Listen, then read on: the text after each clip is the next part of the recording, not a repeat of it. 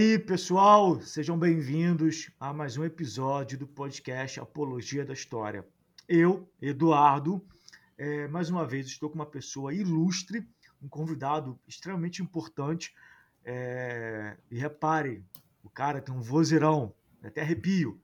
Mas nosso convidado é uma pessoa que atua é, de uma forma muito interessante, escreve diversos artigos muito interessantes, principalmente no campo evangélico, ou campo protestante, ou campo cristão de uma forma geral, dialogando entre a questão religiosa e a política.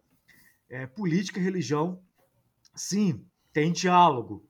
Então, antes de passar a palavra para o nosso convidado, é, eu quero agradecer, né, humildemente e todo carinho, a galera do Brasil que tem é, nos ouvido, a galera dos Estados Unidos, a galera da França, a galera da Angola, a galera da Espanha, a galera do Chile, a galera da Argentina e também a galera da Espanha. É, muito obrigado, gente. Muito obrigado mesmo. Acho que eu falei Espanha duas vezes, mas tudo bem. É, muito obrigado pelo carinho de vocês. E o nosso convidado de hoje é nada mais, nada menos que toque os tambores aí, Fábio Pi. Esse camarada é punk. Fábio, por favor, quem é você na fila do pão? Não, eu quero logo deixar claro que eu não sou ninguém na fila do pão. eu não tenho nem pão, eu quero pão.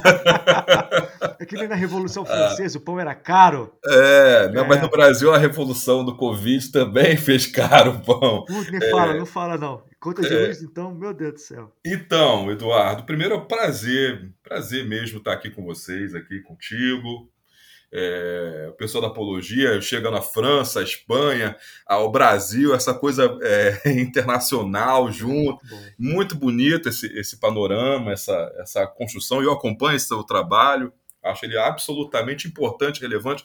É para mim um prazer, uma honra estar aqui com muito você. Obrigado. E assim, eu quem sou eu? Sou apenas um um historiador e teólogo errante da vida. Esses caminhos tortuosos que a vida nos proporciona. É, um sujeito errante. Eu acho, eu acho isso bom. É. é. No, no, no, a Convenção Batista, em certo momento, né, quando eu atuava no seminário, eu, eu, fui, eu fui desligado do seminário e as, e as falas indiretas foram, assim, não diretas, né, eles não poderiam falar isso, mas foi acusação de é, heresia e comunismo. Eu gosto dessas nomenclaturas, é assim, bom, heresia. Né? É bom. então, é, eu posso dizer assim, eu sou um historiador de tradição protestante evangélico, que estou dentro do setor tensionando de alguma forma e também da mesma forma tentando fazer uma produção, além da produção é, de vídeos e é, podcast, como a gente está aqui, produção mesmo de escrita, né? Então, a minha, o meu desafio sempre é esse, é sempre tentar de alguma forma internamente ao setor evangélico tensionar e externamente ao setor evangélico mostrar a diversidade, a diversidade que é, assim por dizer, é uma grande marca do setor protestante evangélico no Brasil e no mundo, né? Mas pensando no Brasil, é uma marca muito destacada, vamos dizer assim. Sim. Então, é... então vamos começar, né? Esquentando essa frigideira aí. Então, vou começar bem devagarzinho, depois vamos apertando aí. Uhum. Seguinte, Fábio, é... como que você, você comentou agora conosco que você é um, um um historiador, um teólogo errante, né, um herege comunista. E como que você pode definir, né, para o nosso público de uma forma geral, tanto para acadêmicos e não acadêmicos, é, quando falamos, porque assim, vamos falar sempre é, é, protestantes, né? Raramente, de repente, vamos falar evangélicos. Mas como que podemos, como que você define essa ideia do termo protestante? Eduardo, muito boa, muito boa colocação. Eu vou, eu vou fazer um, algumas, algumas sinalizações e algumas ressalvas também. Uhum. Eu confesso assim, que academicamente é, os grupos, tanto de historiografia quanto os grupos de teologia e ciência da religião, vão fazer afirmações na direção do protestantismo, né? Isso. Mas eu confesso assim que eu acho, eu acho é, perder de vista muita coisa fazer essa, essa afirmação. Bom, protestante, protestantismo, né? ou eu prefiro a nomenclatura protestantismos, né? Isso, são um amplo movimento que aconteceu por volta dos 400 dos 500 na Europa, no centro da Europa, que questionavam o poder romano. E eles, estão, eles, não ganham uma eles não ganham nomenclatura é, inicialmente, quer dizer, eles recebem essa nomenclatura posteriormente, ao longo dos processos que vão acontecendo em termos políticos e em termos religiosos. Então, quem dá a nomenclatura protestante para Lutero não é ele. É. Lutero ele ganha a nomenclatura de John Esch, num dos debates que ele consegue fazer, ao, ao, meio que chegando no final da vida dele, que quando John Esch vai dizer que esse movimento liderado, ligado a, de alguma forma a Lutero, né, esse movimento ele fazia um protesto, ele protestava contra o centro religioso. Então, assim, a partir dessa indicação externa, vai sempre lembrar, né? As nomenclaturas nunca são dadas, dificilmente são dadas por aqueles que compõem os movimentos, mas de Verdade. quem normalmente é de fora. Então, o John Ash, é um sujeito que vai, assim, é um, uma liderança católica que vai debater com Lutero. Isso é, uma, é um dado importante que não se fala normalmente né, por aí, né? A reforma luterana, quer dizer, o que nós conhecemos de movimento luterano, ele, ele gerou uma série de debates públicos. E uhum. por isso também é interessante pensar o, o, essa reforma como sendo ligada ao humanismo, né? Isso. Como sendo. É, por quê? Porque Lutero fez pelo menos 15 debates públicos para ir desenvolvendo e compreendendo e dialogando e reestruturando a fé. Né? É, não, não, foi aquilo é, da noite para o dia. Né? Não. Né? Que infelizmente, no dia 31 de outubro, quando se comemora né, a reforma protestante, é, as igrejas, é, nisso também, porque eu já convivi por muito tempo nas, em mais de uma denominação, é, você não tem essa, esse, esse diálogo, esse debate, esse esclarecimento do que, que foi reforma protestante. Simplesmente reduz assim em cinco minutos. Ó, Lutero estava insatisfeito com a Igreja Católica, colocou 95 teses, pronto, e a, a chapa esquentou. É, mas também, Eduardo, meu caro, longa, né? Isso nem se sabe assim direito. As pesquisas não vão indicar sobre essa, essa, esse bendito marco referencial da, das teses. Ele, ele, se ele colasse essas teses na, na porta da Catedral de Wittenberg, seguramente ele teria sido queimado. Então, assim, o, o, que, o que se sabe é que ele te, teria distribuído esses arrazoados, essas 95 teses, que ele tinha feito para ele falar, ah, vou fazer 20 e ele fez 95, né? Ele vai chamar isso de arrazoado. Essas 95 propostas dele, propostas dele, elas foram distribuídas para dois superiores dele, que ficaram assim, um ficou horrorizado e o outro o adorou, né? E outro inclusive vai ajudar ele na composição do que vai ser um governo depois, né, da desmobilização Isso. em relação ao centro católico. Mas o que é interessante que eu queria falar, Eduardo, de uma forma muito clara, é o seguinte: o movimento das reformas é um amplo movimento, né? É um amplo movimento, e eu discordo de alguns autores que vão dizer que o, a, a, reforma é o grande símbolo da modernidade, é o grande uhum. símbolo do advento moderno. Eu acho que a reforma é um dos movimentos é, centrais, como o iluminismo, o renascentismo. São vários movimentos centrais no que estão acontecendo na Europa no início dos 400, nos 500. A reforma é um desses movimentos. Mas o que é interessante também dizer é que teve a reforma do Lutero, essa que eu estou citando aqui, mas também ocorreram outras reformas em outras geografias europeias. Por exemplo, a reforma zwingliana, que vem depois da, da luterana, né? que tem traços mais aristocráticos, junto à Suíça, a Helvética. Né? Uhum. Era uma, é uma reforma muito mais estrutural, de pensar alfabetização e tudo mais. Né? Tem a reforma também de Calvino, que fica entre Paris e Zurique. Né? Ele fica ali expulso da cidade, volta para um. É uma loucura o que Calvino faz. E a reforma calvinista também tem um elemento muito mais estrutural, assim, em termos de, de administração. Né? Embora Calvino sim esteja mais preocupado com uma teologia. O Calvino é mais preocupado com a simplificação teológica quando vai dizer que é, só é salvo quem é predestinado por Isso. Deus. Então é, uma, é meio que uma simplificação da religião, né? Principalmente simplificação, Fábio. Ele cria um problema, porque depois, é. tipo assim, pô, predestinado, salvo, é, quem é salvo é salvo para sempre, quem é, está perdição, perdido para sempre. Porra, galera, mas como assim? Como que eu vou saber se eu estou salvo ou estou perdido? Porque depois ele vai ter que repensar essa teologia dele. Não, é um problema isso. E, e nada mais aristocrático, assim, Sim. pô, não, não, tem nada, ó, tem nada para questionar que a, a, salvação, ou questionar Deus ou, ou, as pessoas, porque você já foi eleito desde a criação do mundo. Então as forças do mundo não fazem, não, não prendem um, um sujeito. Né? É algo, algo absolutamente. Em relação às outras reformas, a, a Zwingliana e a luterana, a reforma calvinista ela é um problema teológico. Na verdade. Sim, sim ela está retomando algumas teses, vamos dizer assim, é, monásticas, mas algumas teses católicas. E aí, alguns autores da história da igreja vão dizer que o calvinismo é um, é um amplo processo de romanização das reformas é, europeias. Mas eu também queria dizer, Eduardo, que tem uma ampla, para mim, a, melhor, a maior reforma de todas elas, que a gente esquece de dizer que ela é. É, tem, a, como eu estava falando, uma das reformas é a luterana, que deu pontapé, a zwingliana, a calvinista, tem outros locais também que vão fazendo, mas acontece um amplo movimento nessa época, que para mim ele é o mais interessante, ele é o mais rico. Um amplo movimento liderado por um conjunto de camponeses, né? Um conjunto de camponeses. Esse amplo movimento é, são chamadas revoltas camponesas revoltas camponesas, elas são um símbolo de questionamento do mundo antigo, desse mundo é, médio, ou é, esse mundo, essa, essa, essas aristocracias europeias da época. E aí, então, vão, vão se alastrando da Europa do, do meio para do leste em direção ao norte.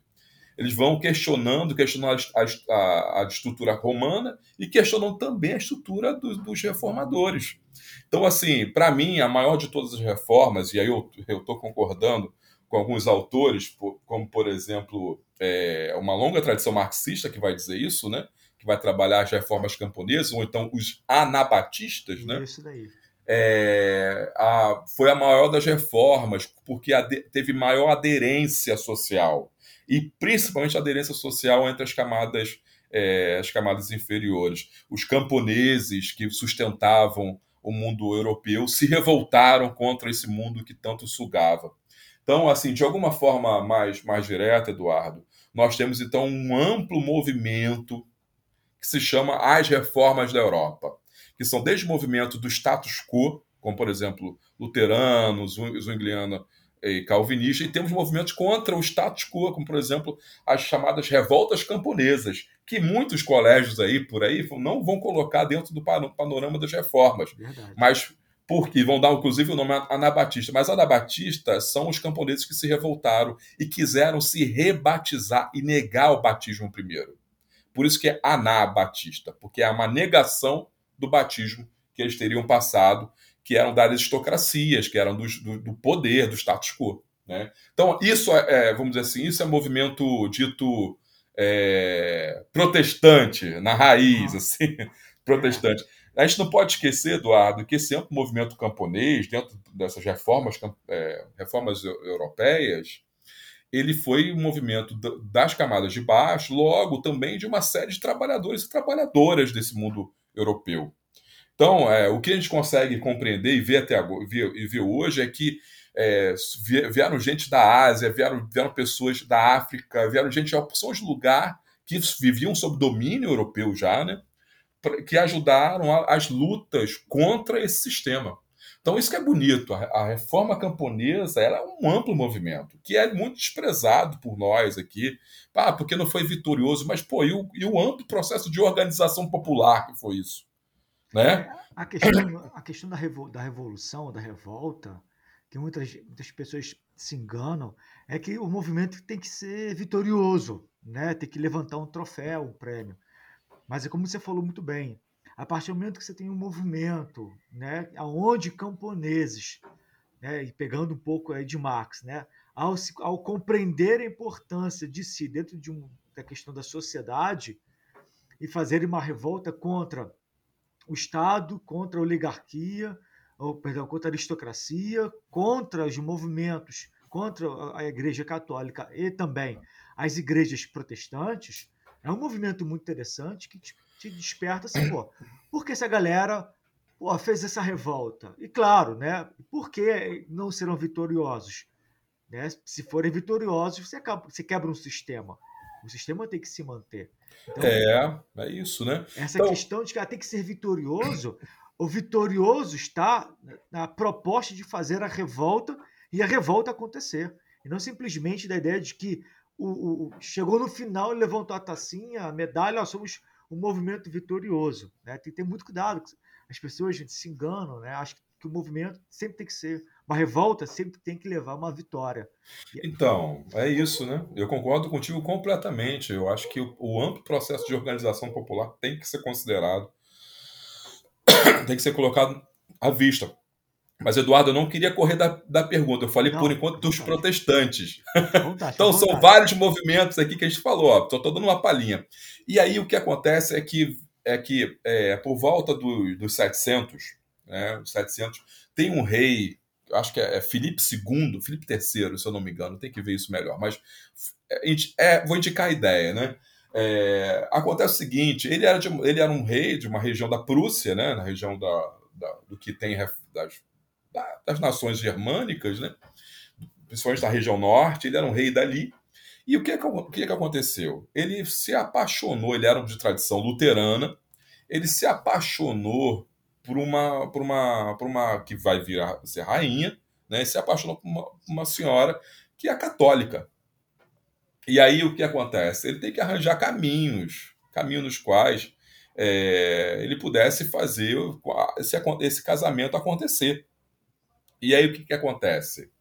É, esse senhor ele vai começar a utilizar uma outra nomenclatura nesse processo, quando ele assume o reinado, né?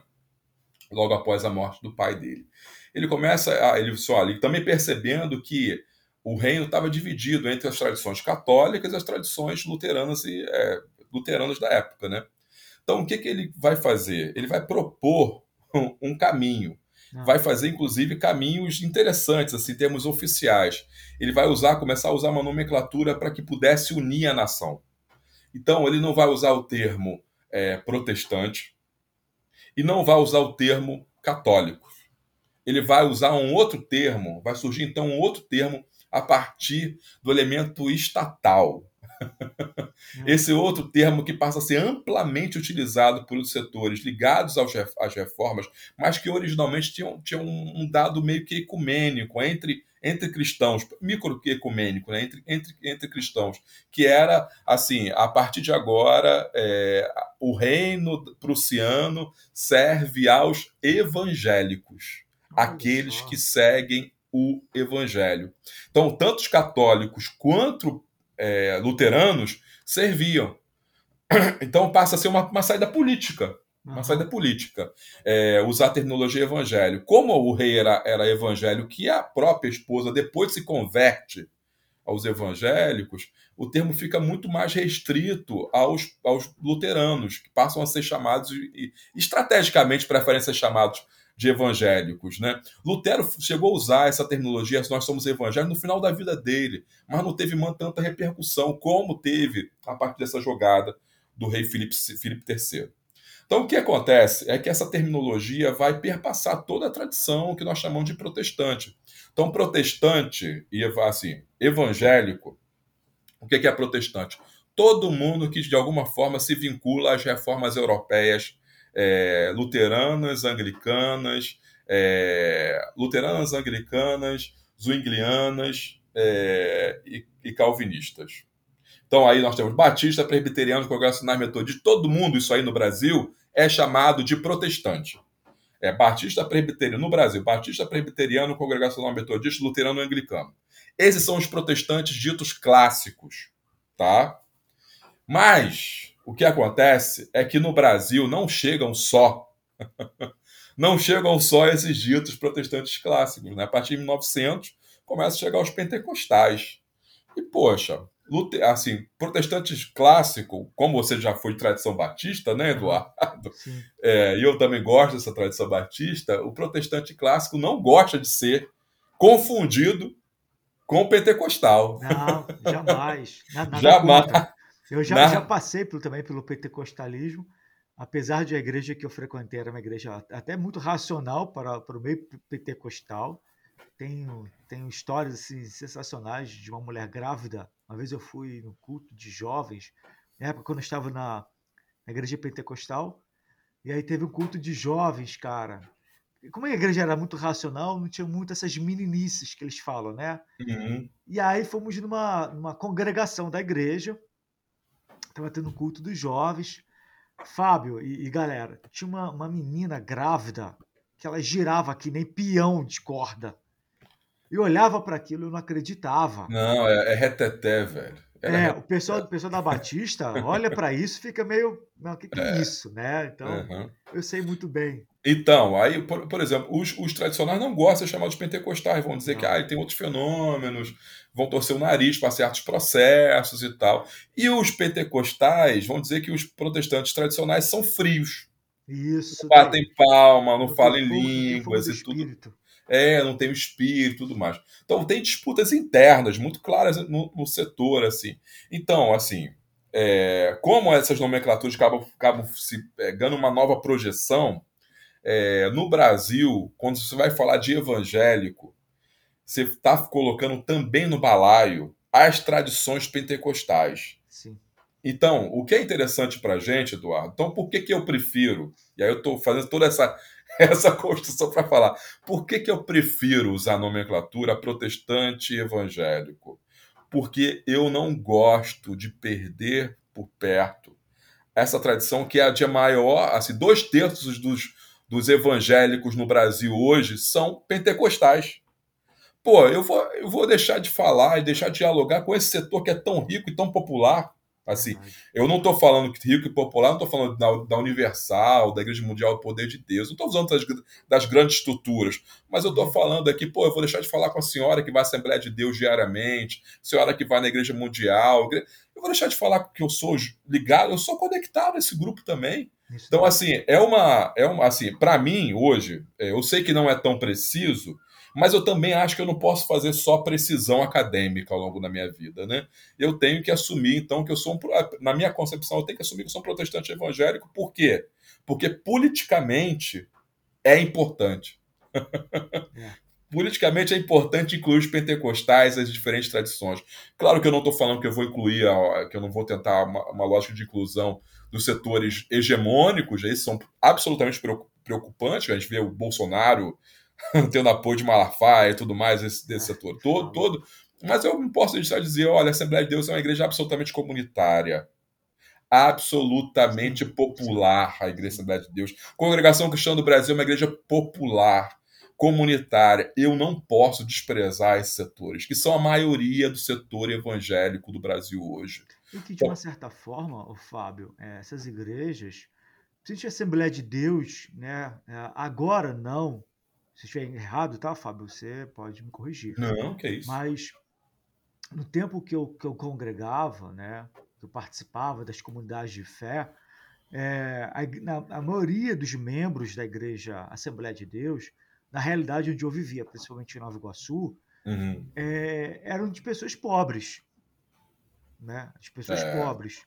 E que, de certa maneira, a religião, no caso, né, a, a, a Assembleia de Deus, como instituição, ela dialogava muito próximo da realidade daquele indivíduo que morava na localidade. Isso era muito importante porque você trazia uma certa realidade para o indivíduo de, uma, de, igualdade, né? Já o que, é, igreja, o, o que é igreja... é interessante... Eduardo, desculpa, eu estou interrompendo, mas Não, eu tento tentar te ajudar.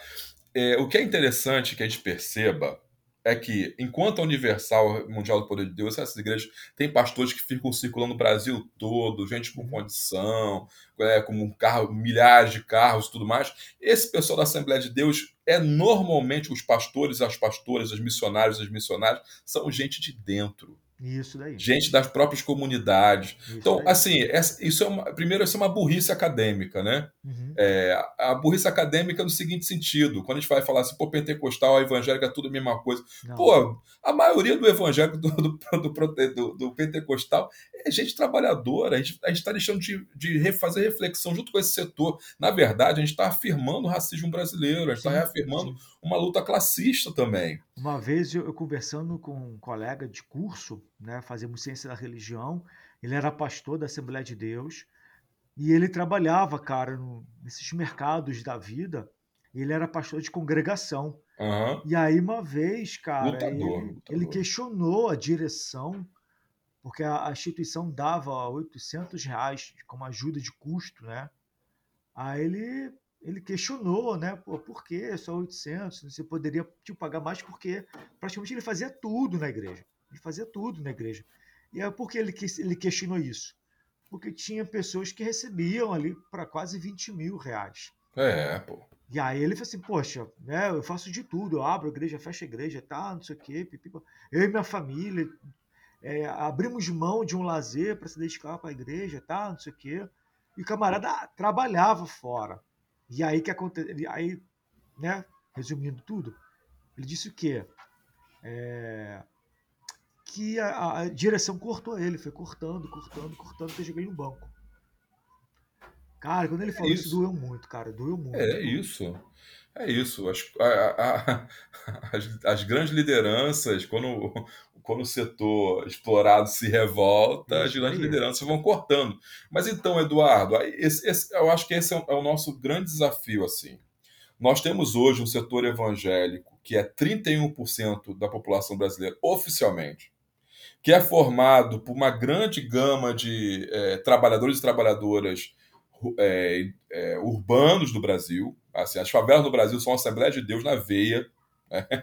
As favelas do Brasil são pentecostais na veia. Isso. E a gente fica nessa, né, assumindo essa condição que é do academicismo, né, de certa dose de, de preconceito, né, e de racismo e de uma luta, de, de um classismo ferrenho falando contra essas pessoas. Assim, uhum. É claro que é, carecem de, de certa reflexão, é claro que isso tudo, isso tudo acontece, mas não tem como falar de panorama religioso e político no Brasil é, desde 2016, 2018, se a gente não chama para conversa setores ditos evangélicos. Então, é, primeiro, isso é, uma, isso, isso, isso é um problema nosso. É, problema nosso é quem passou de alguma forma pela academia, a nutrir o preconceito e certa dose de, de, de contrariedade com setores populares, né? É, e o que é interessante, Eduardo, é que esse panorama de 31%, ele é, ele é baixo, assim, o que está se percebendo é que 40% da população economicamente ativa do Brasil ela é evangélica. Então, Verdade como que a gente vai achar caminhos? Então, o que acontece é que, primeiro, para um setor ser tão grande no Brasil hoje, ele tem, então, diferentes camadas e segmentos. Eu vou usar uma terminologia gramsciana, é, que prefere utilizar a terminologia tendência. Né? São diferentes tendências dos setores do setor evangélico no Brasil hoje. O que eu acho importante, a sua, a sua, a sua, o nosso diálogo aqui é para falar de um setor, de um setor que ajudou a construir essa noção que nós temos hoje de reforma agrária popular. Isso que é importante. Se olha, não foi só o setor católico que ajudou a construção disso. Mas tem alguns intelectuais internos, luteranos, anglicanos também tiveram, tem metodistas também, mas no, na, minha, na minha produção eu foquei nos luteranos, porque os luteranos são por vários, em vários momentos esquecidos nas nossas, na, na, nas nossas memórias, né? Não são um, um setor tão grande no Brasil, né? É um setor pequeno, mas ele é um setor absolutamente ligado assim ao meio agrário, assim, à sua origem no meio rural brasileiro, nas, nos, nas miniculturas, né? É, preocupados com a discussão da terra no Brasil, preocupados com as questões da, do, do agro, não esse agro do poder, né? mas uhum. da agrofloresta, né? É, então, porque eu, eu acho importante, e assim, eu fiquei muito feliz e honrado de você me chamar para conversar sobre isso, que é um texto que às vezes eu não fico falando tanto por aí, mas é, temos luteranos que ajudaram, a que ajudaram na construção da, da, luta pela reforma agrária do Brasil na década de 70, década de 80 e a partir de então. Então é importante chamar esse pessoal para a baila, tocar nesse assunto, para que as pessoas possam cada vez mais se envolver e perceber é, quão quão diferentes são os caminhos que a oficialidade, a intelectualidade normalmente não traz. Né? Vai falar só do catolicismo, muito mal do catolicismo, esquece de falar de outros setores religiosos cristãos. É, Fábio, antes de, antes de entrarmos propriamente dito nessa questão da reforma agrária e a participação dos luteranos, é, explica para nós rapidinho né, o que, que seria é, a diferença entre o protestantismo de imigração e o protestantismo de missão, porque tem, mesmo que sejam protestantes, uhum. há uma uhum. diferença nesses grupos aí. Fala claro, claro. Então, olha só, Eduardo, eu confesso que eu fico com vontade, às vezes, de, ficar, de recompor essa, essas nomenclaturas, né? Uhum. Protestante de missão e protestante de imigração. Mas eu não, eu, eu vou citar aqui a pesquisa que está assentada, né? É, então, olha só, são, são, pelo menos como você falou, são dois tipos de protestantes que tem no Brasil, né? Que a pesquisa vai indicar, um texto clássico chamado, do Antônio Gouveia Mendonça, chamado O Celeste por Vir, né? É um texto que começa a, a, a desenhar esses setores, né? Discutir essa, tipo, essa pequena tipologia, né? Então, os primeiros protestantes que chegam no Brasil, eles ajudam a construção do que nós temos como sendo é, o brasilismo de hoje, vamos dizer assim. Esses primeiros protestantes eles chegam aqui, então, por exemplo, é, os primeiros, oficialmente dizendo, que vêm para o Brasil, eles ajudam a construção de portos e da malha urbana brasileira. Eles não vêm aqui para evangelizar, né? Eles vêm aqui para a construção das cidades, cidade do Rio, cidade de Recife, cidade é, de Salvador. São as cidades que têm, principalmente, têm é, porto. Né? Esses sujeitos estão assinados, tem, tem o seu nome, o nome deles assinados na, num acordo de comércio com a Inglaterra. Esses sujeitos são ingleses. Os ingleses são normalmente de tradição anglicana. Então, os primeiros protestantes que chegam oficialmente, tá? Oficialmente no Brasil, são chamados anglicanos. Vêm aqui para ajudar a construção naval brasileira, marítima, ajudam a essa questão do comércio dos portos. Né? Então eles já estão circulando no Brasil por volta de mil, mil, 1806. Tem uma carta de um anglicano que estava rodando a região lá de Cabo Frio, né? aqui no nosso estado do Rio de Janeiro. É, são anglicanos, né? Eles não vêm aqui para evangelizar, eles vêm aqui para fazer nada disso, eles vêm apenas para viver, né? Ajudar o desenvolvimento, é, desenvolvimento do traço urbano brasileiro.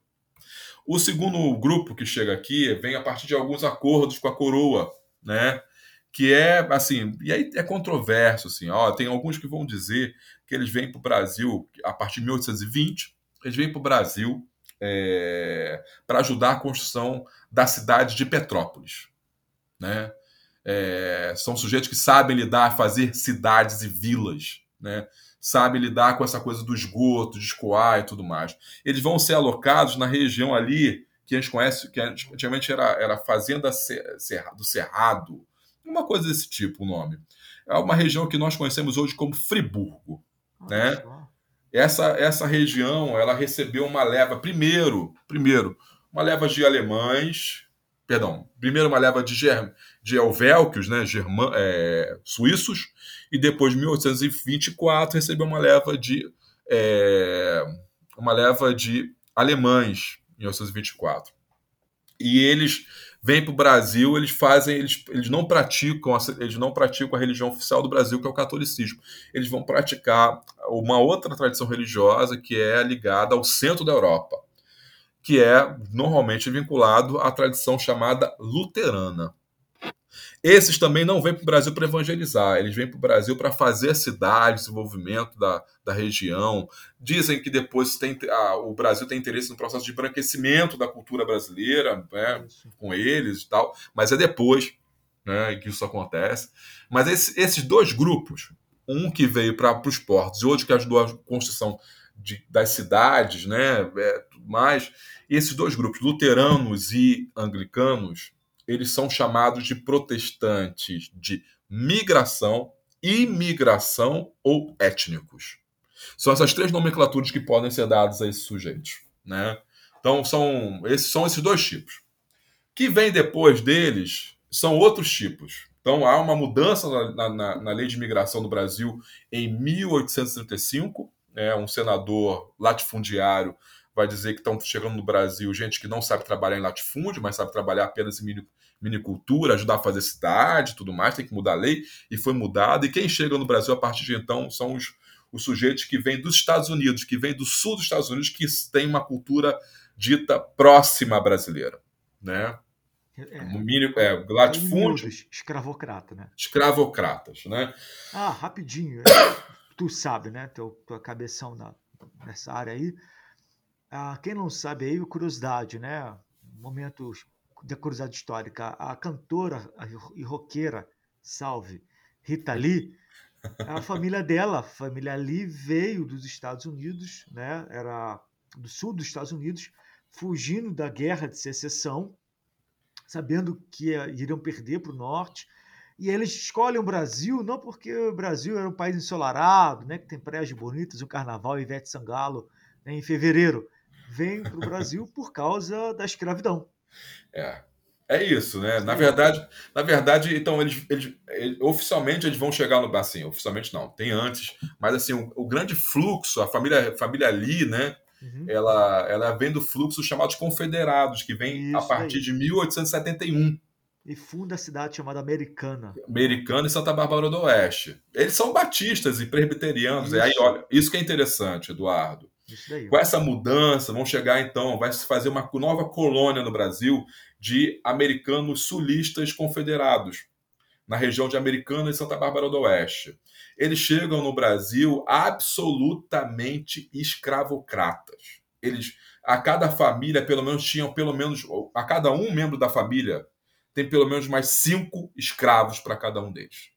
Caraca, muita Eles chegam no Brasil com a estrutura montada para fazer fazenda, para seguir a produção de fazenda. Então, quem são esses caras? Batistas, presbiterianos, congregacionais e metodistas.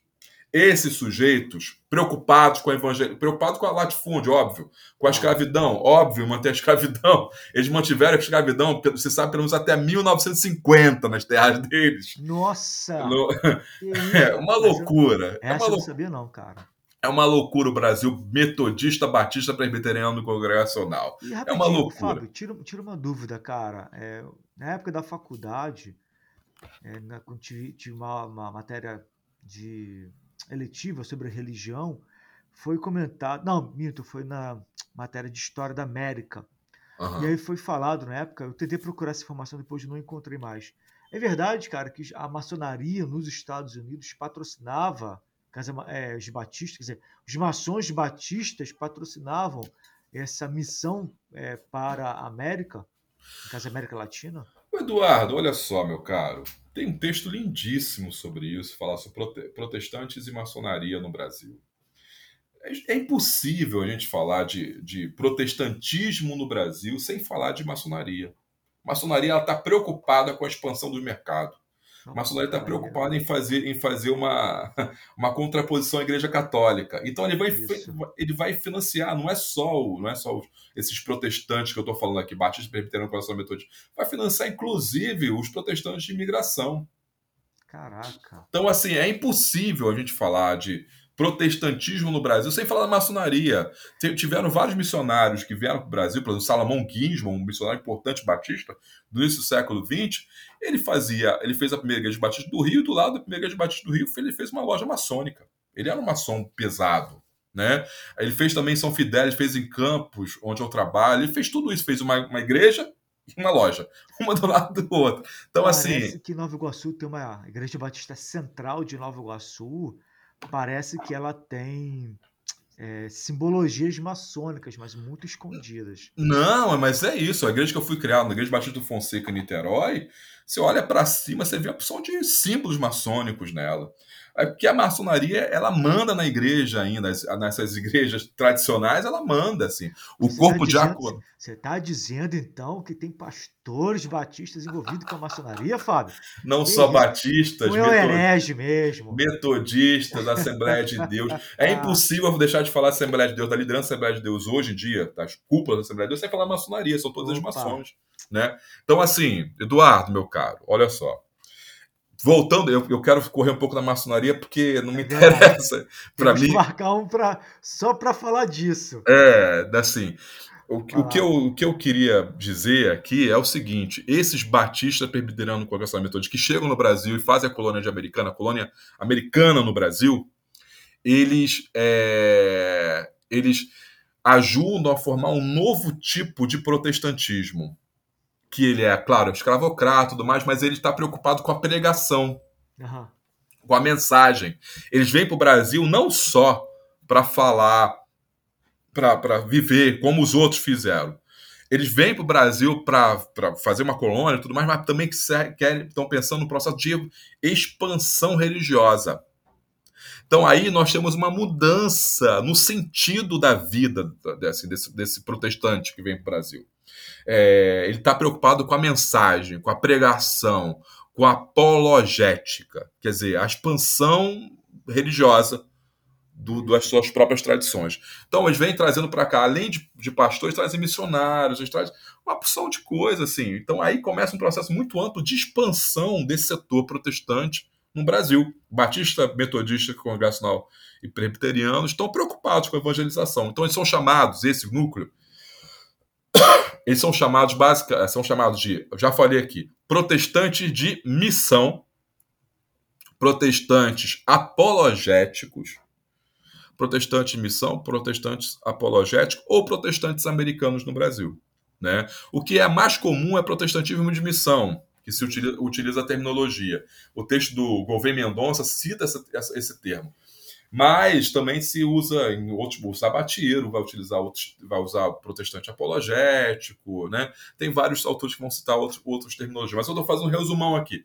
Esses dois grupos são protestantes que chegam ao Brasil, um de missão, que vem depois, e um primeiro que vem de imigração, que vem da Europa. Então, eles vêm inclusive de locais diferentes. Um vem da Europa, vem primeiro, e o segundo vem do sul dos Estados Unidos, vem dos Estados Unidos, né, nesse caso, que vem posteriormente. Então, assim, o, o Eduardo, eu, eu, espero ter respondido a, a, sua pergunta. Com certeza. E, e, é importante dizer isso, assim, apresentar essa, essa tipologia é, muito, muito comum no, na, no estudioso, estudiosos de história da igreja no Brasil, né? mas que o público em geral não, não, não percebe não sabe essas distinções que existem, é, inclusive na forma de pensar né, desses dois grupos. Um é apologético, um gosta de pregar, outro não.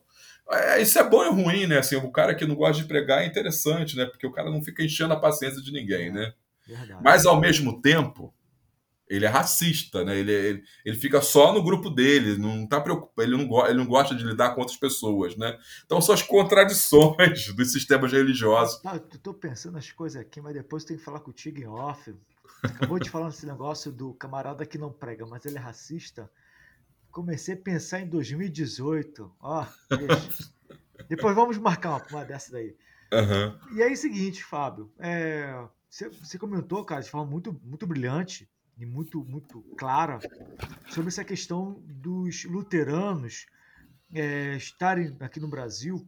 É, assim, eles já eles eram imigrantes, né? Chegaram na uhum. região sul do Brasil devido à condição geográfica, o clima, tudo era pertinente para essa imigração europeia de, de, de é, Alemanha, Suíça, são regiões mais frias. Encontraram no sul é, também ali um espaço viável. E tu uhum. comentou também que essa galera também está ali em Teresópolis, Friburgo, que também é a parte fria do estado do Rio de Janeiro. Uhum. E aí, uma coisa interessante é o seguinte, Fábio, é, você comentou é, na, na, primeira pergunta sobre a participação né, desses grupos é, luteranos na questão é, do movimento da reforma agrária. Uhum. E aí você falou também que a, esse incentivo à reforma agrária não, é, não está vinculado somente à Igreja Católica, mas também a grupos protestantes. Uhum. E aí, como que, como que seria essa, essa relação entre os luteranos e a, a, a Pastoral da Terra?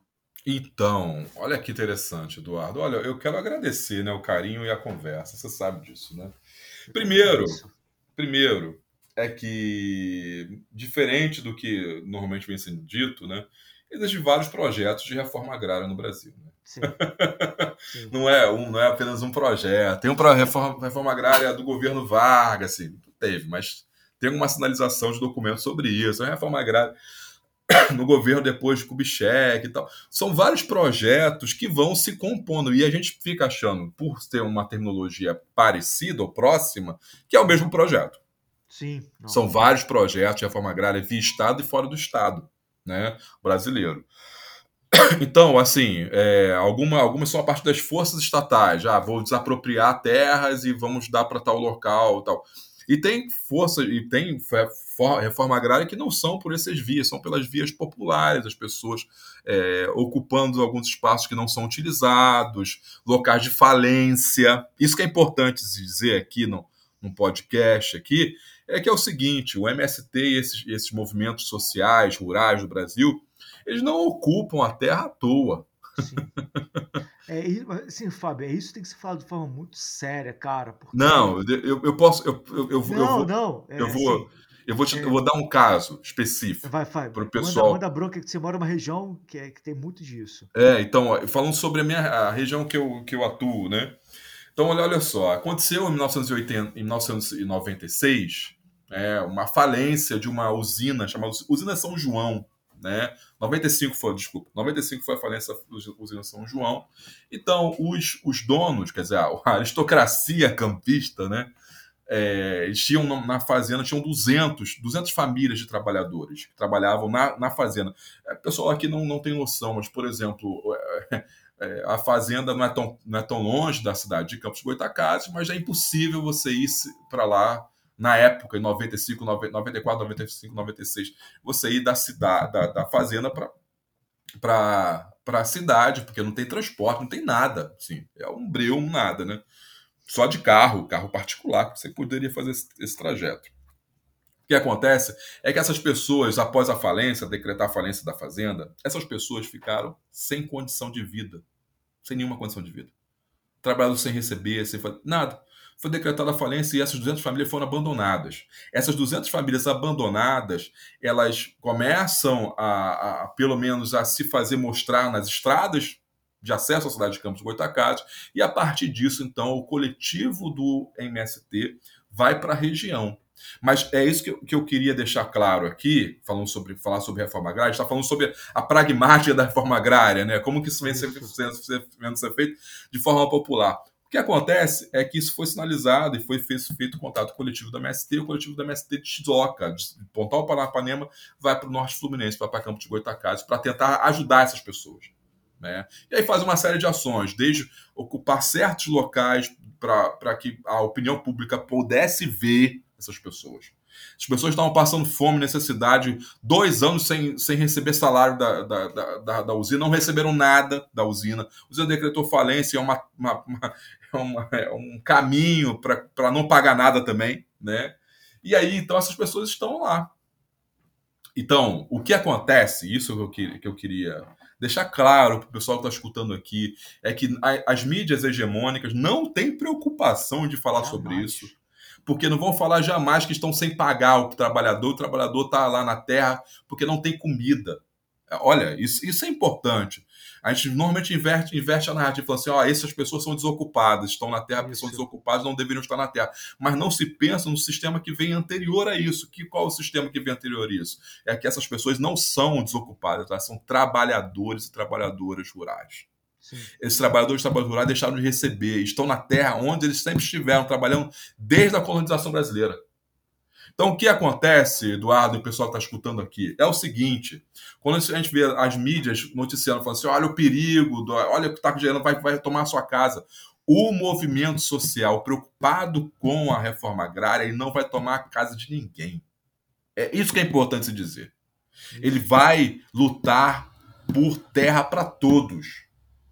Então, nesse, nesse caso, o que é interessante é que esse, esse movimento, 200 pessoas em Campos de Goitacazes, com, a partir do coletivo do MST, eles conseguiram em um ano, na verdade, a partir, em seis meses, eles conseguiram 1.300 famílias mobilizadas, acampadas juntos, para que pudessem, assim, então, lutar pelo direito à terra. Esse processo foi rápido né, no caso lá de, da, da usina São João. Foi apenas seis meses quando o presidente Fernando Henrique Cardoso assinou o, os documentos para dar posse à terra a esse pessoal. Mas a gente não pode deixar de dizer.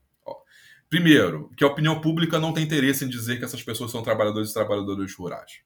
Porque a, a, a opinião pública ela, ela é perpassada as elites rurais brasileiras seguem mandando no Brasil ainda. Né? A Globo, a Veja, to todos eles têm suas, seus terrenos, suas terras que estão sendo devidamente, cada vez mais, eu espero que cada vez mais mesmo, estejam suas, suas terras sendo rateadas. Né?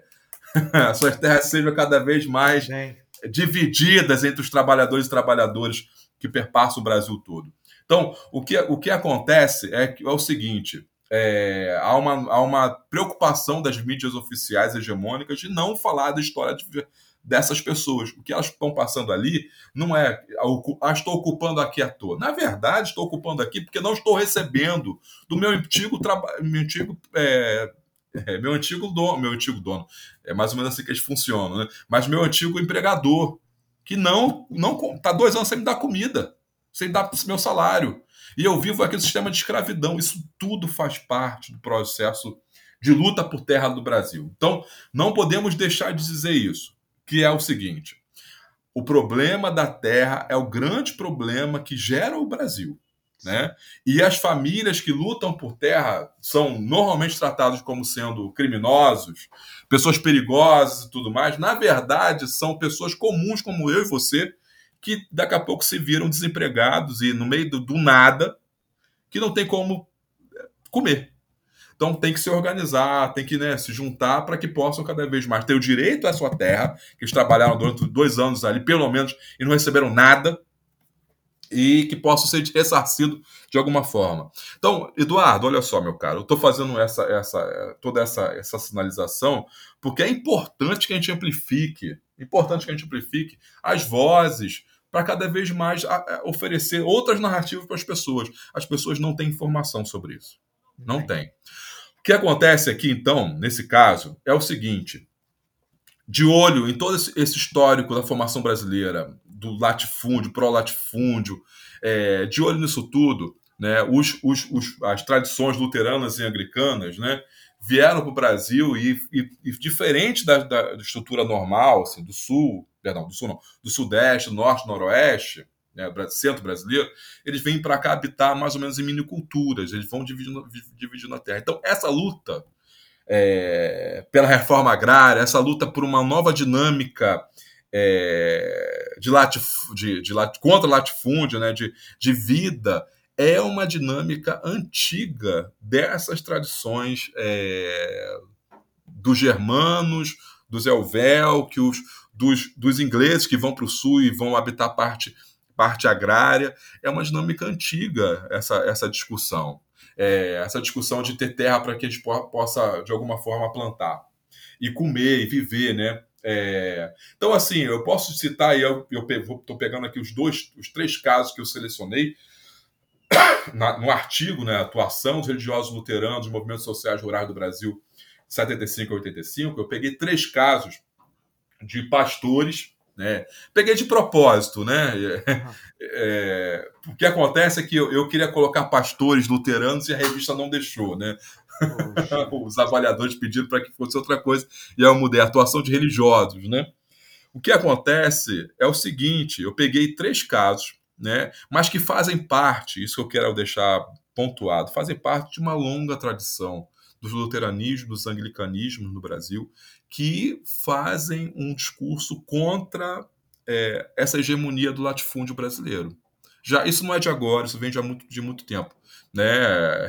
Inclusive, esse movimento não vem de 70, de 80, vem um movimento desde 40, 30 e 40, quando se tem no, no, no meio evangélico brasileiro uma, uma carta de organização chamada Doutrina Social é, Evangélica. Assim. Tem isso acontecendo já, na década de 30 e 40 no meio religioso evangélico brasileiro. E esses, então, esses grupos, na verdade, eles estão retomando essa discussão que já foi feita desde a década de 40, que é a discussão é, pró-reforma agrária, pró-alimento, pró-vida, de alguma forma, contra o racismo. Você tem uma carta de 34 dos religiosos metodistas que falam sobre a dignidade humana, falam contra o racismo, que já, já existe, já tinha esse debate um pouco na igreja metodista da década de 30 no Brasil. Então, o que eu estou dizendo, Eduardo? Então, é primeiro que existe uma tradição já meio que firmada nesses, nesses grupos protestantes, evangélicos, desde a década de 30, que, que dialoga e fala sobre direitos humanos, não na época, né? Mas fala sobre dignidade humana, fala-se sobre é, democracia, se fala sobre várias coisas. Esses religiosos, 75 a 85, são leitores, são pessoas que foram formadas dentro desses movimentos ecumênicos é, protestantes, dentro desses movimentos de esquerda protestante que existem desde a década de 30 40. Então, é, também estou dando uma informação que eu acho que é importante. Assim, não, isso não, esses sujeitos não surgiram do nada, eles vêm de um amplo processo de formação. É, que é típico do protestantismo ecumênico da década de 30, 40 e 50 do Brasil. Um outro elemento importante se dizer é que eles também participaram de um grande congresso que aconteceu, quer dizer, participaram de forma direta, eu não, eu não posso dizer, mas eles receberam essa literatura desse setor ecumênico, que é um, um evento que acontece antes da ditadura militar no Brasil, 1962. É um, um congresso que vai se chamar Jesus Cristo e o Processo Revolucionário Brasileiro. Tem um congresso que vai reunir a opção de intelectual no Nordeste brasileiro, que vai se chamar Jesus Cristo Processo Revolucionário Brasileiro. Inclusive, o Chuantes, que é o último que eu citei aqui, ele foi um dos representantes do luteranismo, representante oficial do luteranismo nesse, nesse evento. Ele recebeu financiamento da ecumênico para ir nesse evento. E lá se falou, falou do Rubem Alves, é, Richard Shaw, é, Freire, Gilberto Freire falou, vários intelectuais brasileiros da época falaram, né, em 62, né? E aí o, o Milton participou, o Gernotti Quirinos também participou, o Werner Funks também participou. Mas o representante oficial foi o Milton. Ele era estudante de teologia na época, ele foi, ele foi representando o luteranismo e a escola de teologia luterana. O que acontece é que isso foi tão importante, impactante para esse setor luterano, anglicano, esse evento, esse evento chamado é, o evento de Recife, né? Muita gente vai chamar assim, é o Jesus Cristo Processo Revolucionário Brasileiro, foi tão impactante que isso não, nunca deixou de ser um eixo central da reflexão desses luteranos, né? E aí, então, Eduardo, e quem está me escutando aqui, é que eu estou dizendo, é, a, eles poderiam dizer assim, né? Nós temos caminhadas bonitas hoje, né? Nós lutamos por dignidade, por vida, né? Ajudamos a organizar a luta do campo, mas nossos passos não vêm de hoje. Nossos passos já vêm de antes. Temos gente que nos ajudou e que nos ensinou e que nos mostrou o valor da vida. Então, esses, esses, esses religiosos luteranos 75 e 85, eles são, em certa medida, eles são discípulos e discípulas. Né? Tem mulheres aí também, que eu não consegui escrever, mas porque vou fazer depois, né? É, tem discípulos e discípulas, somos discípulos e discípulos de quem já vem antes da gente. Né? Então, é, é, isso tem que ser dedicado também. Jesus Cristo Processo Revolucionário Brasileiro foi um, um, um, congresso importante, levado pela uma figura importante do protestantismo brasileiro, chamado, um missionário americano chamado Richard Shaw, que é o leitor do, de Marx é, do protestantismo da década de 50 e 60 no Brasil. Então, eu posso dizer assim, então, de forma muito incisiva, eu posso dizer o seguinte: a atuação de, religiosos luteranos da década de 70 e 80 ela foi nutrida a partir dos grupos dos intelectuais protestantes da década de 30, 40 e 50, que foram os professores deles da década de 70 e 80. Um outro elemento importante de ser sinalizado aqui é que a Igreja Luterana ela vai fazer um manifesto contra a ditadura militar na década de 70 que vai chamar Manifesto de Curitiba contra o latifúndio, porque era uma igreja ainda muito rural. É rapidinho, segura essa informação aí. É, eu não sei se tu teve acesso, é, última vez que eu entrei, até voltar ver se estão liberando. O, a igreja presbiteriana ela tinha digitalizado jornais da década de 60. E antes do golpe né, contra Jango, é, a igreja presbiteriana, nos seus editoriais, ela meio que esperava né, do governo João Goulart é, é, posturas é, não reformistas, né, que de certa maneira pudesse macular o status quo da época do Brasil.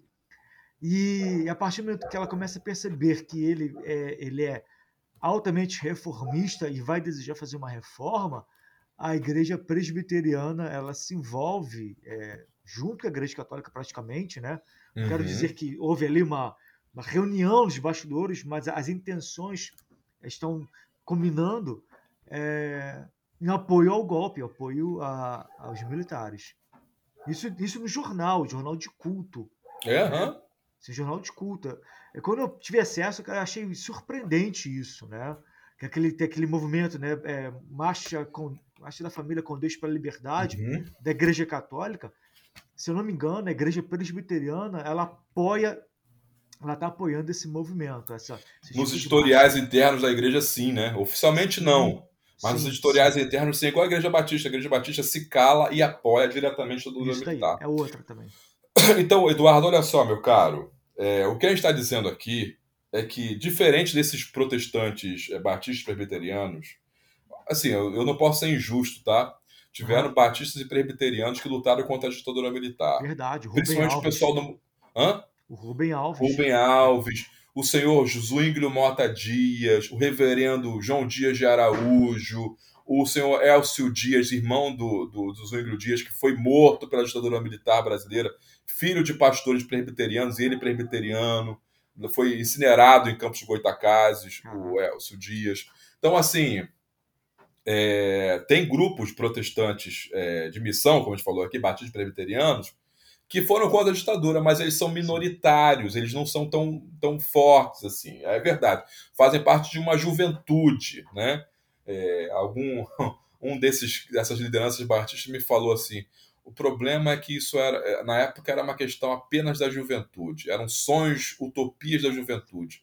A gente tinha que agir junto com o governo para poder ajudar o Brasil a desenvolver. Então, o que, o, o que, é. o, o que acontece. Parece Brasil atual, né? É. O que ah. acontece, Eduardo, é o seguinte: a igreja luterana, por ser uma igreja ligada a esses, esses agricultores, ao minifúndio, ela, ela tem disputas, né? Se tem uma direita luterana muito forte, anglicano também tem uma direita muito forte, o setor conservador muito forte, sim. Mas, ao longo da trajetória, eles têm um amplo processo de formação teológica isso que é importante também falar. Um amplo processo de crítica muito denso. Eles já estão envolvidos em movimentos ecumênicos desde a década de 30, 40. Batistas e presbiterianos não, são proibidos de ir. Então, o que acontece é o seguinte: vão se fazer um grande rol e panorama de intelectuais anglicanos e luteranos na época da ditadura militar brasileira, que vão lutar de forma direta contra a ditadura militar.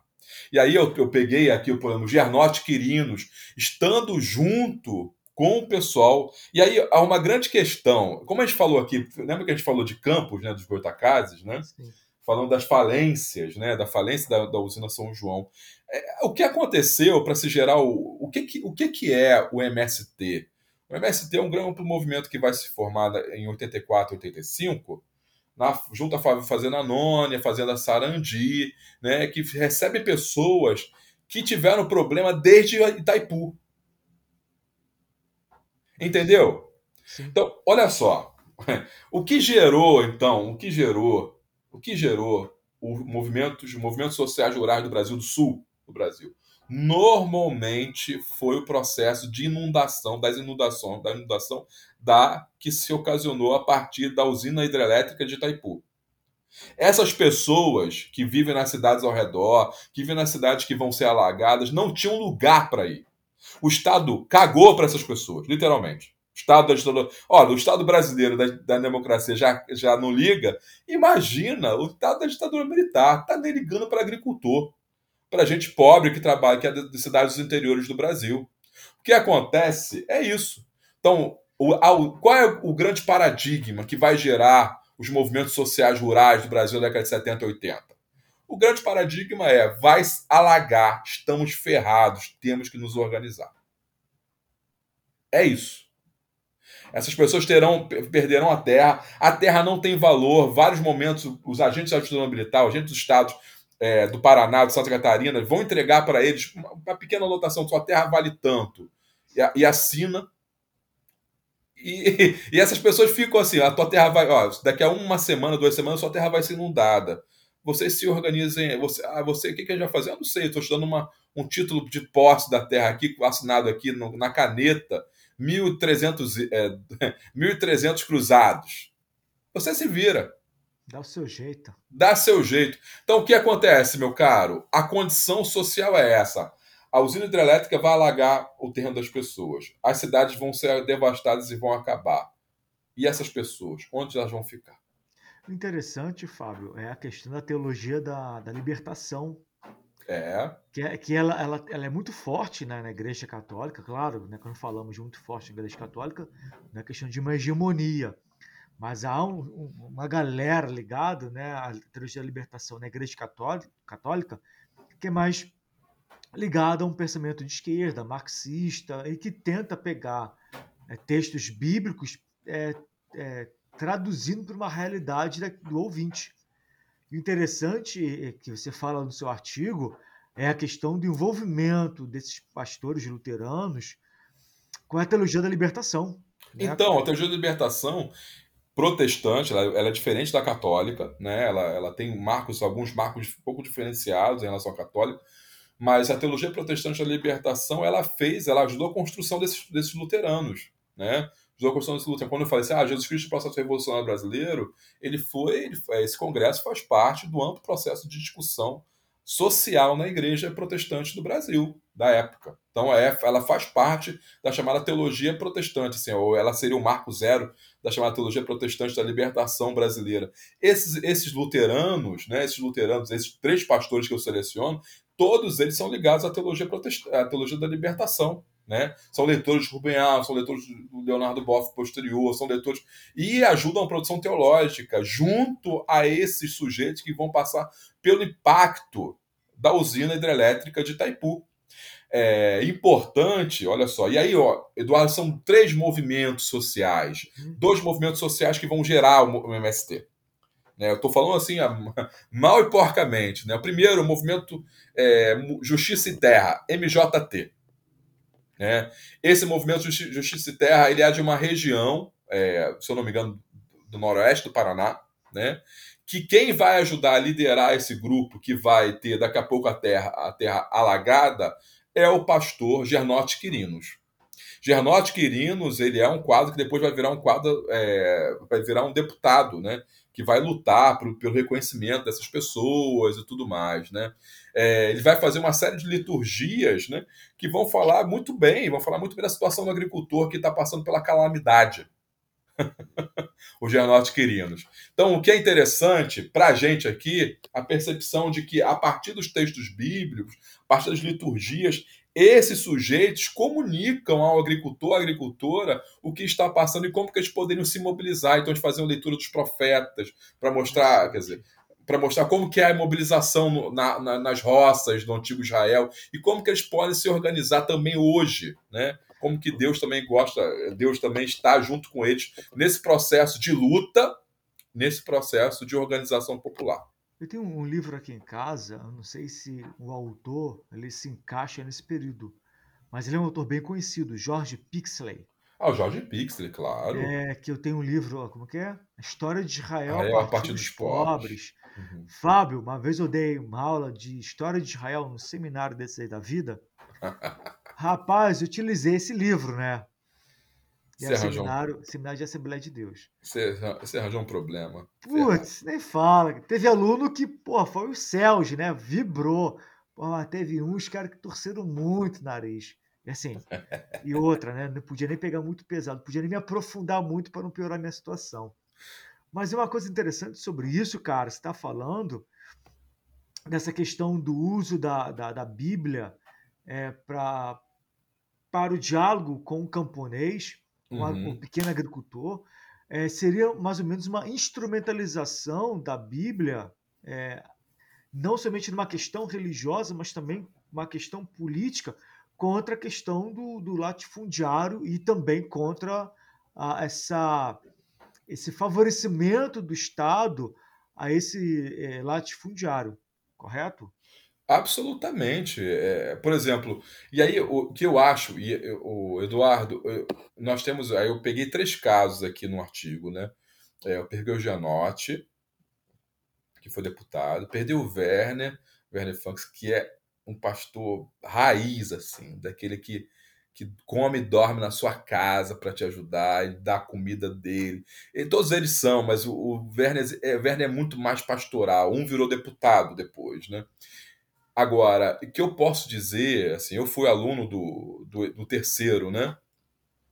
O que eu posso dizer que o maior, assim, um dos maiores intelectuais da teologia da libertação que eu conheci no Brasil é, é esse terceiro, Milton Schwantes. Ele pega o texto bíblico e disseca para indicar como que aconteceu no passado a organização dos pobres contra os sacerdotes e contra os reis.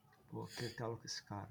O Milton, o Milton, ele é Milton é uma figura emblemática, assim. Ele é alguém que o MST amava, né? Tem a foto dele na Fazenda Nona, nas primeiras ocupações da MST e tudo mais. Barato, hein? Tem esse negócio todo. O Milton é quem consegue, de alguma forma, traduzir como que as exegeses bíblicas podem ser parte do corpo social, da discussão social é, como pode das, da, das organizações sociais no sul do Brasil.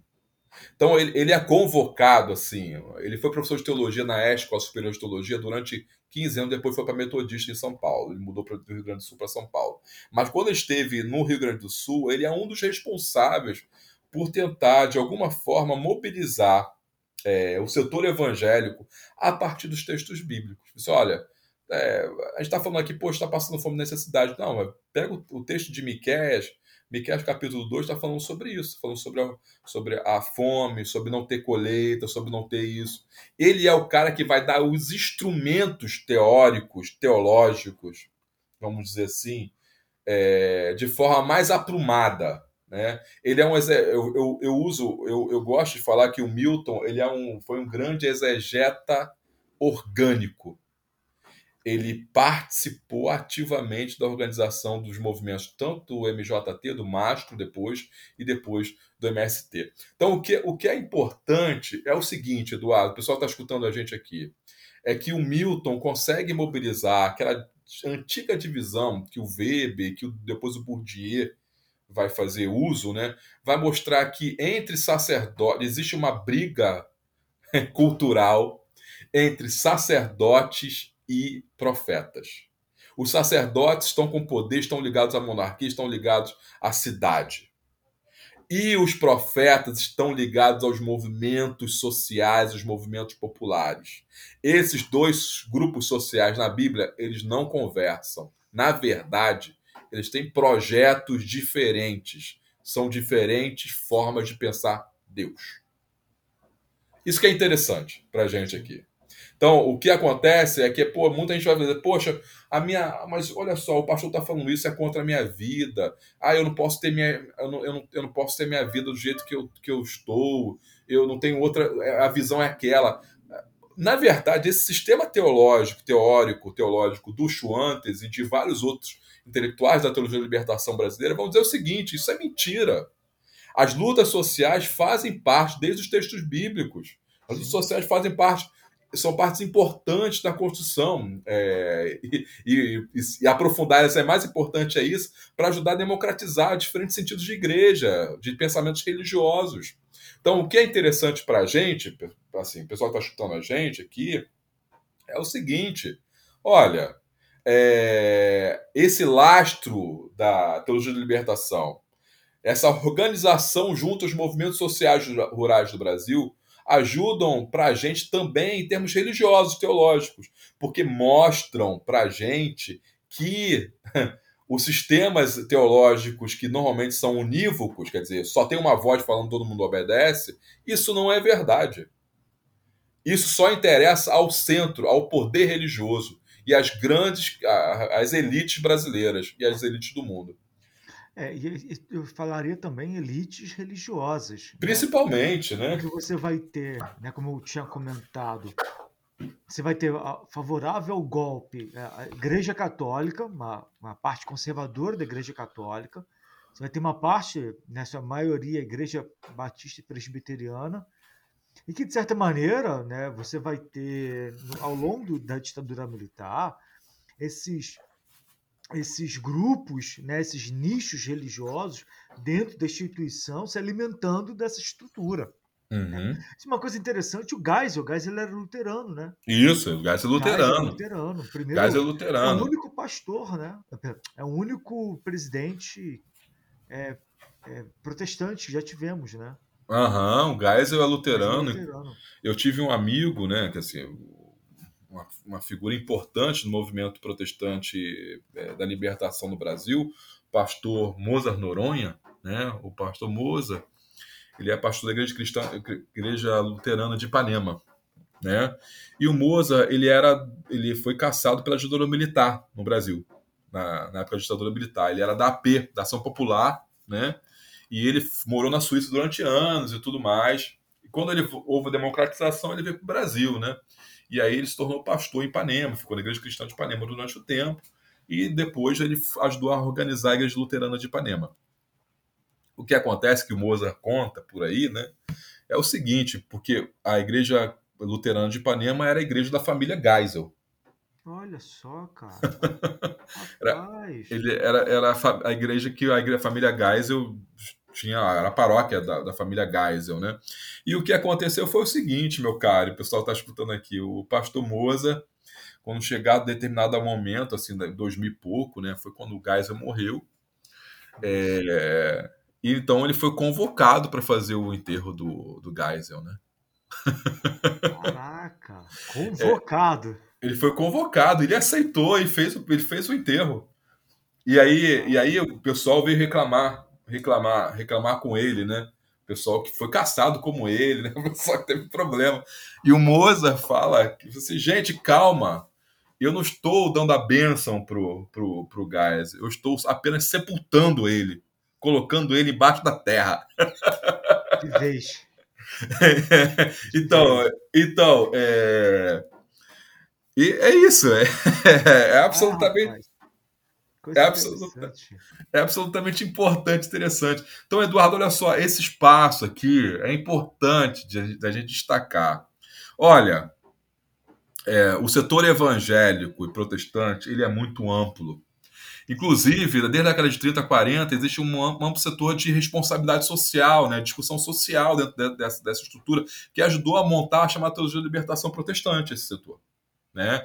Teologia Protestante da Libertação também surge em 68, junto com, com Gutierrez escrevendo o texto dele lá em 68 no Peru.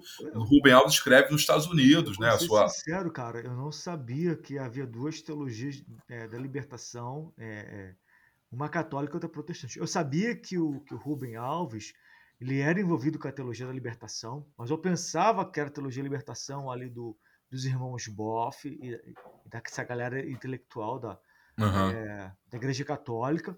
E também soube que a presbiteriana o convida para se retirar, né, que ele vai para os Estados Unidos, faz o doutorado, parece, as informações que eu, que eu sei. Uhum. E a Igreja Presbiteriana tira ele do quadro de pastores. Né? Ele, se não me engano, ficou uma pessoa muito ressentida com isso, né? decepcionada é. com a instituição, porque assim. É, tipo, o que, que eu estou. É, é, que mal estou fazendo a instituição se eu quero o bem do próximo? É. É foda, né? Então, enfim, eu assim, Rubem Alves, cara, quem gosta de religião, é, lê Rubem Alves, pô, tu pensa, fora hum. da caixinha, foda. Então, é isso, né? O Rubem Alves, assim, é, é então, eu, eu, eu tenho que ratificar aqui. É, a teologia da libertação também não é apenas um movimento, né?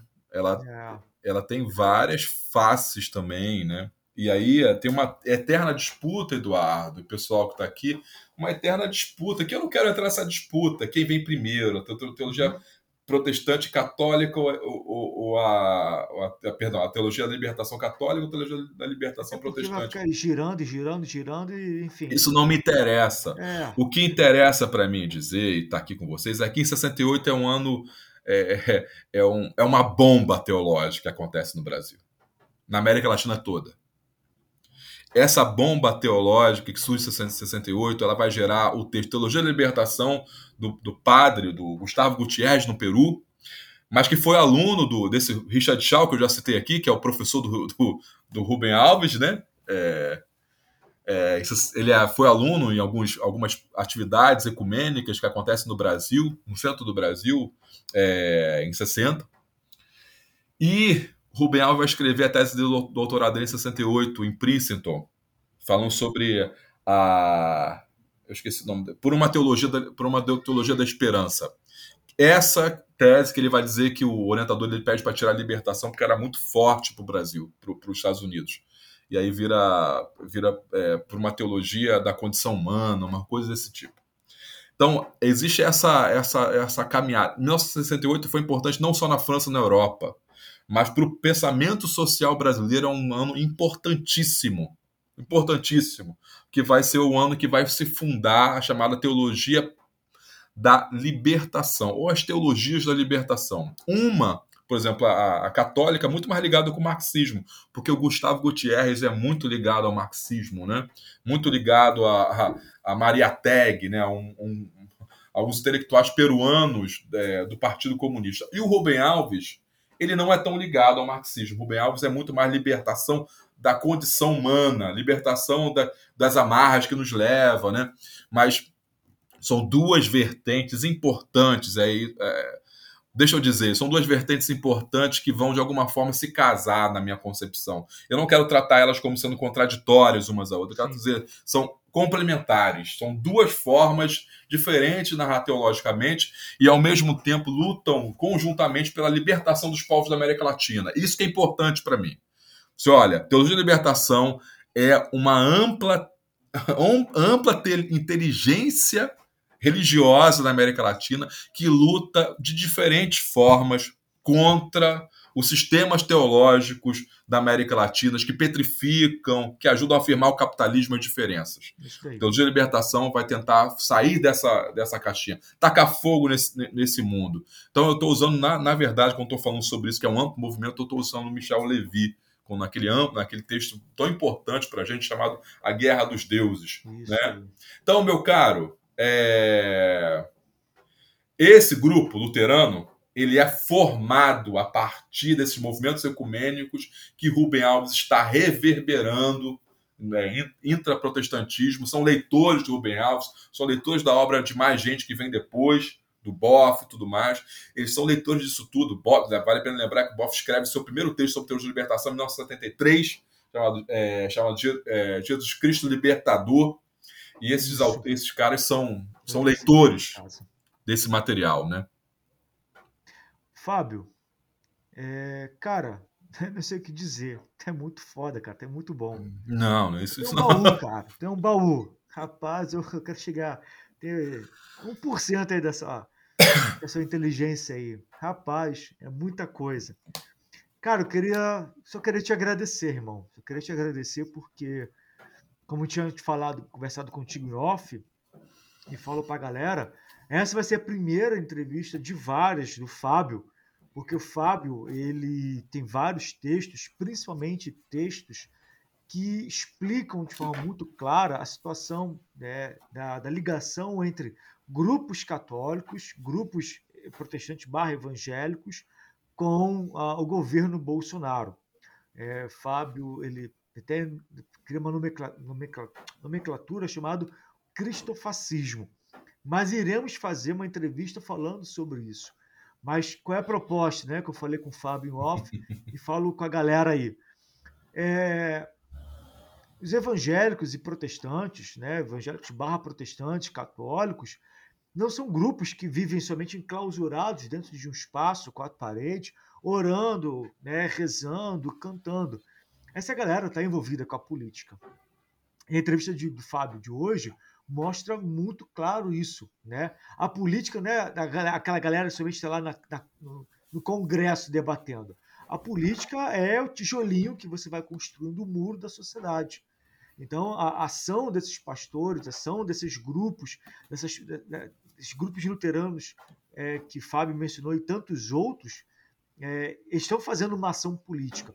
E para entender né, a relação né, dos cristãos né, católicos e evangélicos barra protestantes na situação atual né, do Brasil, é preciso voltarmos um pouquinho para trás para entender a ação desses grupos. Fábio, eu te agradeço muito, cara, pela sua, pela sua, pelo, pelo diálogo, pelo esse bate-papo, né, essa troca de ideias. Tu é um camarada muito, muito inteligente e estou aqui imensamente honrado e feliz por é, estar dialogando contigo. Eduardo, eu quero agradecer, rapaz. Eu não tenho metade disso aí que você está falando. o que me interessa aqui, assim, gente, como que a gente pode, de alguma forma, dialogar? Contribuir, né? Como que a gente pode, de alguma forma, tornar a vida do outro melhor, né? Porque... Ah, e outra coisa, e outra coisa, tu é historiador raiz. Aquele, aquele negócio de raiz ou Nutella. Tu é historiador raiz. Por que tu é historiador raiz? Historiador raiz ele não, não, não, vai, não vai simplesmente responder a pergunta brevemente tem que voltar lá atrás. Todo historiador, todo historiador raiz faz isso. Eu faço isso. Eu, eu brinco, né? Meus alunos fazem. O professor, é, fazer uma pergunta que, tipo, né, em cinco palavras eu poderia responder. Eu, não, peraí, para entender esse assunto, temos que voltar um pouquinho. Eles até me zoam sobre isso. É, é raiz. a, bendita, a bendita atividade do recuo, né? Isso, tem que recuar, tem, vamos recuar. Tem que recuar para entender a situação. É, porque isso não vem de hoje, não. Tem mais coisa aí nesse negócio. tu é raiz. Então, cara, eu agradeço. agradeço. Eu estou muito bom, muito feliz, cara, em estar aqui dialogando contigo, trocando essa ideia e contribuindo né, nesses diálogos, é, não somente no diálogo, né, mas também numa ação para construir né, um, um, país que, não vou dizer um país melhor, né, acho que isso é muito tópico, isso é muito uhum. Thomas Moros, mas um país que ele possa enxergar né, é, aqueles que precisam literalmente de uma assistência do Estado, principalmente agora na pandemia. Uhum, por né, favor. É, infelizmente aí estamos gravando essa entrevista no dia 28 de julho e recentemente, né, o nosso nosso nosso não, né, o presidente deles é, vetou aí é, é medicamento para combate de câncer. Pai. Enfim, enfim né? Tem nem que falar sobre isso, né? É, para quem negou vacina, né, não me surpreende. Então não é tem nem que, que falar quero. sobre isso, eu, sobre eu, esse eu, sujeito. Mas a gente tem que falar, né, Eduardo? Vamos ter que Sim. falar depois. É importante. Sim. Não é bom falar agora, estamos lembrando dos é. luteranos e tal, mas o pessoal que ajuda, ajuda na organização, está junto, né? É, mas em outro momento é importante falar sim, é importante a gente escrever e não tratar ele como sendo um, um alguém insignificante. É significante. Tanto é que que está gerando uma série de políticas contra o povo, né? nesse processo de pandemia é pior ainda, né? Quer dizer, Verdade. é um genocídio diário. Mas daí vamos conversar. Fábio, cara, abração para você, abração para sua família, fique bem, né? Muito obrigado, cara. É, é, eu desejo que saúde aí para você, né, no momento difícil que você passou. É, saúde, se cuide, se mantenha bem. Galera, é, Fábio, é, desculpa, antes de despedir, você quer dar um beijinho para minha mãe, para meu pai, para você? Você já foi, você já viu Xuxa, né? Somos quase da mesma idade. Tu já viu Xuxa? Naquele momento, né? Um beijinho para meu pai, para minha mãe, para você. Quer mandar? Não, beijos, não. Fazer merchan. Gente, olha só. Pra, um beijo para todo mundo e por favor, gente, por favor, é, quem puder, use máscara. Verdade. Quem puder, quem puder de verdade, né? Fique em casa ainda isso não vai passar até o final do ano. Não vai passar. Então, é, não, não caiam nessa coisa do, do, do dos eufóricos pela, pela que já passou. Muito pelo contrário, a gente não sabe nem o que, que vai ser depois disso. Né? Então é importante a gente, eu, a gente de alguma forma eu sinto na, na, na, família, inclusive, isso até hoje, né? É importante a gente tentar recolher os cacos, reconstruir, repensar, é, se fortalecer. E, assim, de alguma forma, essa atividade nossa aqui hoje é um pouco isso, né? Isso a gente tem que, de alguma forma, dialogar entre a gente, a gente tem que, de alguma forma, levar para frente o que a gente o que a gente estuda, o que a gente compreende, porque no fim, no fim, a, a gente tenta é, além dessa luta pelo, pelo bendito esclarecimento, né, a luta pelo diálogo sempre, a gente tenta de alguma forma é, mostrar que elementos se perderam no passado e que hoje podem ser afirmados, como por exemplo a dignidade humana pela terra, hoje a dignidade humana para que as pessoas possam ter acesso à alimentação, à máscara, a uma casa digna. Eu acho que isso é o que a gente luta, no fim das contas, com um processo utópico. Eu, eu, assim, eu sou religioso, eu não tenho problema com, com utopia. Né? Para mim é muito ruim não ter utopia, na verdade.